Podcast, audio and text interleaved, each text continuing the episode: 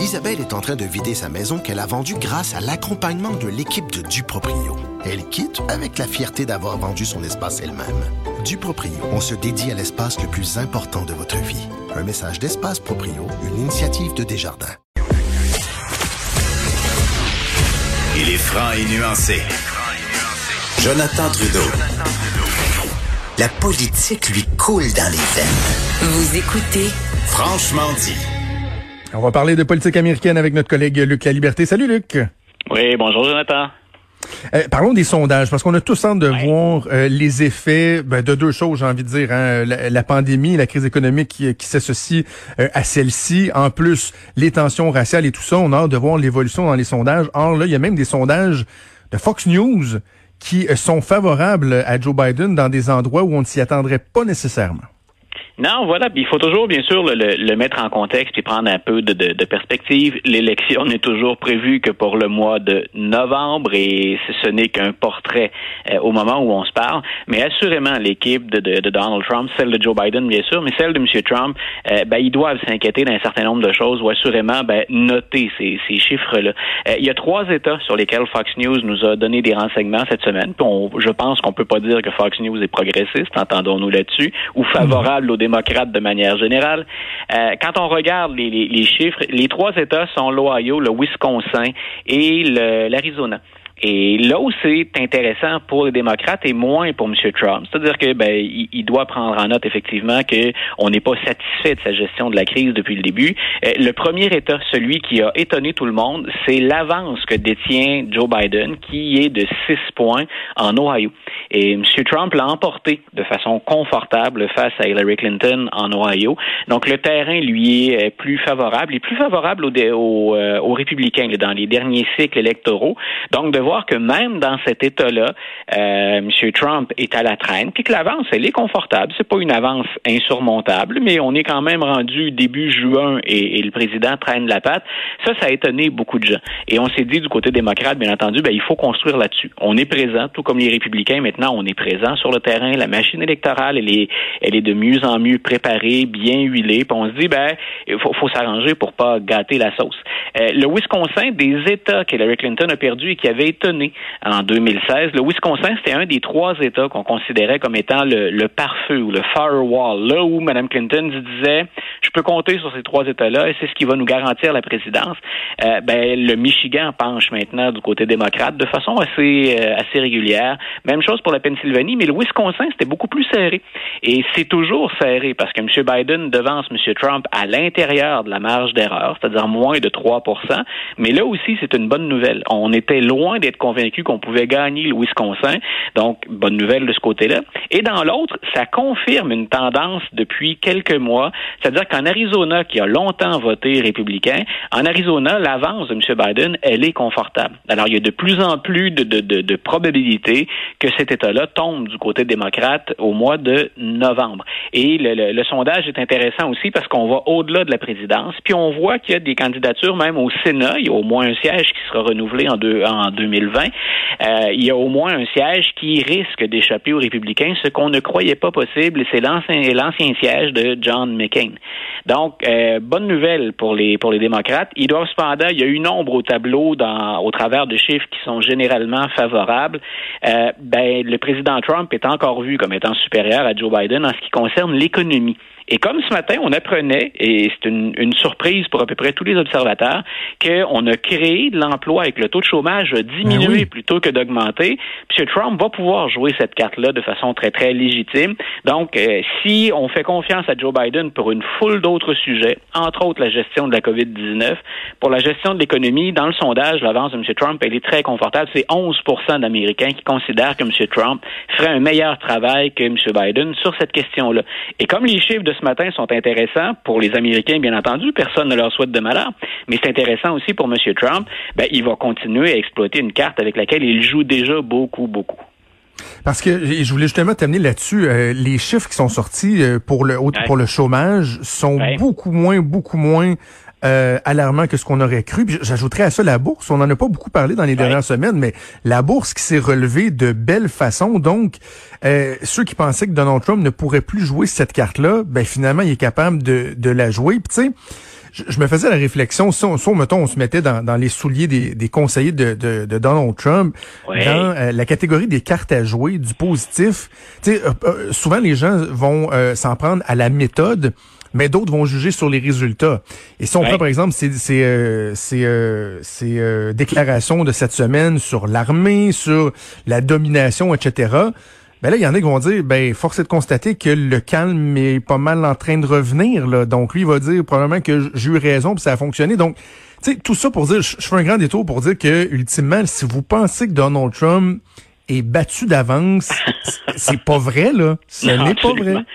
Absolument pas. Puis je pense que tout le monde a, appris, même si on, quand on pousse nos analyses, on savait très bien que ce serait serré en 2016. Mais on avait presque tous considéré que ce serait serré, mais pour Hillary Clinton. On a déjà dit d'ailleurs, les sondages se sont pas trompés tant que ça. M. Trump a gagné à l'intérieur de la marge d'erreur. Euh, c'est tellement polarisé, c'est la clé. Hein? Il y a des gens qui voteront pas démocrates, il y a des gens qui voteront pas républicains, puis ça on le sait depuis longtemps. Donc ça va se jouer après ça sur un tout petit nombre de personnes. Et c'est à ces personnes-là que Donald Trump s'adresse. Joe Biden aussi, mais que M. Trump s'adresse en disant j'étais bon pour l'économie, semble-t-il, du moins c'est ce que je vous ai toujours affirmé, c'est ce que vous semblez penser, je serai bon encore. Et en politique intérieure, on a répété à de nombreuses reprises dans les, les, 25, 30 dernières années, depuis Bill Clinton, euh, c'est l'économie le facteur le plus important. Est-ce que la, la, la, décence morale, est-ce que l'éthique, est-ce que le côté un peu bravache, est-ce que euh, le, le, caractère qui, qui divise dans les propos, l'impact sur la, la, division des Américains, on va lui reprocher ça, il a fort à parier que ça joue dans la tête de plein de gens. Mais c'est pas quelque chose de nouveau au sujet de Donald Trump. On l'avait noté ça très bien quand il a annoncé sa candidature.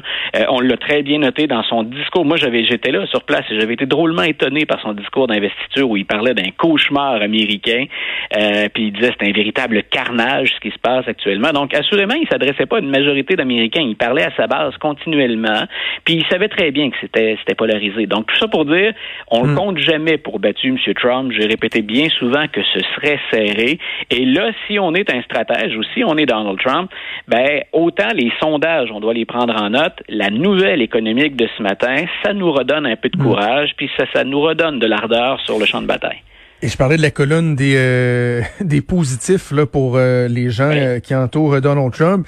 on peut inscrire Joe Biden aussi dans cette colonne-là, dans les dans, les éléments favorables à la réélection de Donald Trump. Et là, tu, veux me parler d'une déclaration controversée que Joe Biden a fait. Et immédiatement, je sais pas toi, mais moi je me suis rappelé la malheureuse déclaration d'Hillary Clinton sur le basket of deplorables qui lui avait fait mal. Je suis pas en train de dire que ça lui a coûté l'élection, mais ça lui a fait très très mal. Est-ce que Joe Biden n'a pas appris de ces leçons-là? Voilà, écoute, pour, pour, le bénéfice des auditeurs aussi, les, euh, M. Biden, on, a répété ce, à combien de reprises qu'il était capable d'être son pire ennemi, un peu comme Donald Trump peut aussi être son pire ennemi à, certains moments. M. Biden, il ne peut pas se permettre d'improviser jamais. Euh, M. Trump, d'ailleurs, est supérieur. Quand on le laisse utiliser le télésouffleur puis qu'il se discipline, il arrive à passer un message, entre guillemets, qui, qui est acceptable, un message auquel on peut parfois se, se rallier. C'est quand il intervient pendant le message ou après que là, parfois il détruit l'effet qu'il souhaitait obtenir. Dans le cas de Joe Biden, c'était flagrant. Pour les auditeurs, donc en 2016, Hillary Clinton a dit à un moment donné, il y a des partisans de Donald Trump. Moi, je les mets, elle a dit en anglais, dans un basket of deplorables. Mm. Il y a des gens qui sont pitoyables. Il y a des gens à qui, hein, finalement, on peut pas placer notre confiance aux États-Unis. Et ces gens-là votent pour Donald Trump. Je pense que sur le fait, sur le fond, elle a raison au sens où si on a, puis je pense que M. Trump pourrait pas se risquer à le dire aussi ouvertement que ça, si on a des gens ouvertement racistes qui votent pour le président, je pense qu'on peut s'entendre collectivement pour dire c'est condamnable. Est-ce qu'on doit, quand on est un candidat à la présidence, insister pour qualifier les Américains et les pointer du doigt? C'est ce qu'a fait Joe Biden encore ce matin. Il fait, hier plutôt, il fait, il est en entrevue là, dans, dans une discussion virtuelle, il est sur YouTube, c'est l'acteur bien connu Don Cheadle qu'on a vu dans les mm-hmm. Iron Man, entre autres, qui anime la discussion. Et il y a un intervenant qui est là aussi, qui représente la communauté noire. M. Biden passe le bon message jusque-là. Grosso modo, il faut être rassembleur. Puis si vous votez pour moi, ben j'ai pas de baguette magique, mais euh, ce serait préférable pour discuter de la question raciale que de reconduire Donald Trump au pouvoir. Puis il dit, nous sommes meilleurs que ce que nous avons affiché jusqu'à maintenant, les Américains, même si je pense, et c'est là où il fait une gaffe, il dit même si je pense qu'il y a à peu près 10 à 15% des Américains qui sont de mauvaises personnes, ou qui a dit plutôt qu'ils ne sont pas de bonnes personnes. Euh, est-ce qu'il doit absolument faire ça dans un discours et une déclaration dans lequel il est en train de dire je veux être rassembleur? Est-ce qu'on ne devrait pas se concentrer sur le positif, sur la nécessité ah de serrer les coudes? Là, il échappe comme ça une information. D'abord, c'est une statistique qui n'existe pas. Hein, il l'invente carrément. Voilà, il a, a, pas, y a rien pour appuyer ça, 10 à 15% Et ça sert à quoi? Euh, c'est un peu, hein, tu parlais de Hillary Clinton, euh, Mitt Romney avait fait la même chose en disant, je peux rien faire, moi, pour, en 2012, il dit ça, je peux rien faire pour aller chercher 47% des Américains qui sont dépendants de l'État. Euh, d'abord, ça aussi, ces 47% il référait à la polarisation des gens qui vont voter démocrate. Est-ce qu'il se devait de les taxer absolument de dépendants de l'État vivant aux mamelles du gouvernement fédéral? Euh, qu'il le pense ou pas, c'était contre-productif de dire ça, mais il faut dire qu'il pensait le dire à micro fermé. C'est pas plus acceptable, mais on a filtré, on a laissé sortir l'information. Mais, mais, mais est-ce qu'on oui. Juste, juste, dire là, pour les gens là, qui disent Ouais, bon, OK, il y a 10 à 15% il y a 300 millions d'Américains. Fait que d'un seul coup, il vient d'insulter 45 millions d'Américains. là. Oh oui, non, non, c'est ça. C'est énorme. Et c'est surtout que c'est contre-productif. Il venait tout juste de dire, euh, d'ailleurs j'ai diffusé l'extrait sur mon euh, sur mon blog ce matin, euh, il venait tout juste de dire qu'on devait être rassembleur, qu'on devait éviter de diviser comme le fait Donald Trump. Et ça c'est le bon message. Tout le monde s'entend pour dire on peut pas être contre la vertu, il faudrait regrouper les Américains pourquoi prendre la peine d'en identifier un groupe Qu'il le pense vraiment ou pas, c'est une bourde au plan stratégique. Est-ce que les Américains vont lui en vouloir pour ça? Est-ce que ça change vraiment les choses? On le verra. Mais assurément, c'était pas habile. Mais chaque fois que Joe Biden veut jouer le bon gars, le gars naturel, spontané, chaque fois qu'il sort de son texte, moi, personnellement, si j'écrivais ces discours ou que j'étais euh, un stratège du Parti démocrate, je pense que je serrais les fesses et la mâchoire chaque fois qu'il lit pas ce qui est écrit sur sa feuille. Serait là personnellement. Ah, ouais. Euh, revenons avant qu'on se laisse un instant sur euh, la sortie de Mad Dog Mattis, euh, l'ancien général, l'ancien membre de l'administration Trump, qui a eu des critiques très, très, très sévères alors que c'était un proche de Donald Trump.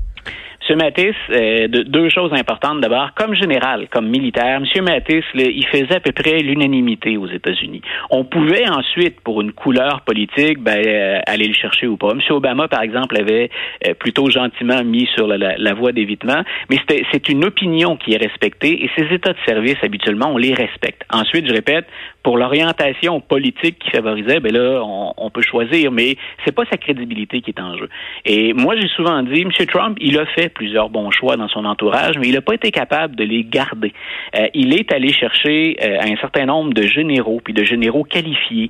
Euh, il est allé chercher des gens intelligents, mais c'est ceux-là avec lesquels il parvient pas à s'entendre, c'est ceux-là qui quittent, et c'est ceux-là qui reviennent pour commenter après. Et grosso modo, ce que M. Mathis dit, c'est carrément, nous n'avons pas un leadership mature depuis trois ans et on en voit le résultat.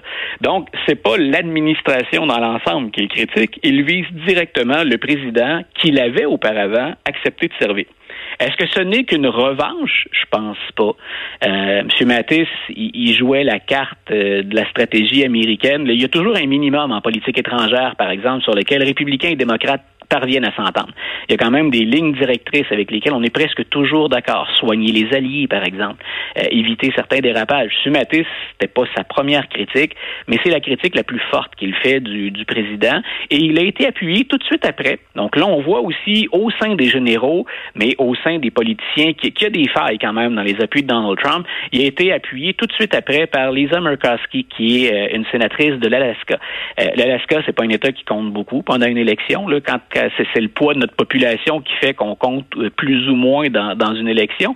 Euh, elle est en, elle est en Alaska, mais elle a pris la peine de dire ce qu'on voit pas souvent chez les sénateurs américains. Elle a pris la peine de dire, je suis assez d'accord avec ça. Il faut continuer à travailler avec le président. Il faut continuer à collaborer si on veut faire avancer les dossiers. Mais elle a effectivement appuyé ce que Mattis disait sur le, le type de gestion, la façon de gérer les États-Unis. Donc, ça montre des, des, des failles dans ces appuis-là, mais c'est surtout une critique qui vient de son propre camp. Et ça, M. Trump, il y est plus ou moins habitué, parce qu'habituellement, on préfère détourner le regard hein, ou faire mhm. semblant qu'on n'a pas entendu quand il exagère euh, ou que carrément il provoque gratuitement. Cette fois-là, il y a eu une réaction vigoureuse. Luc, je te souhaite un excellent week-end et on se reparle en début de semaine prochaine. Bonne semaine à toi aussi. Salut.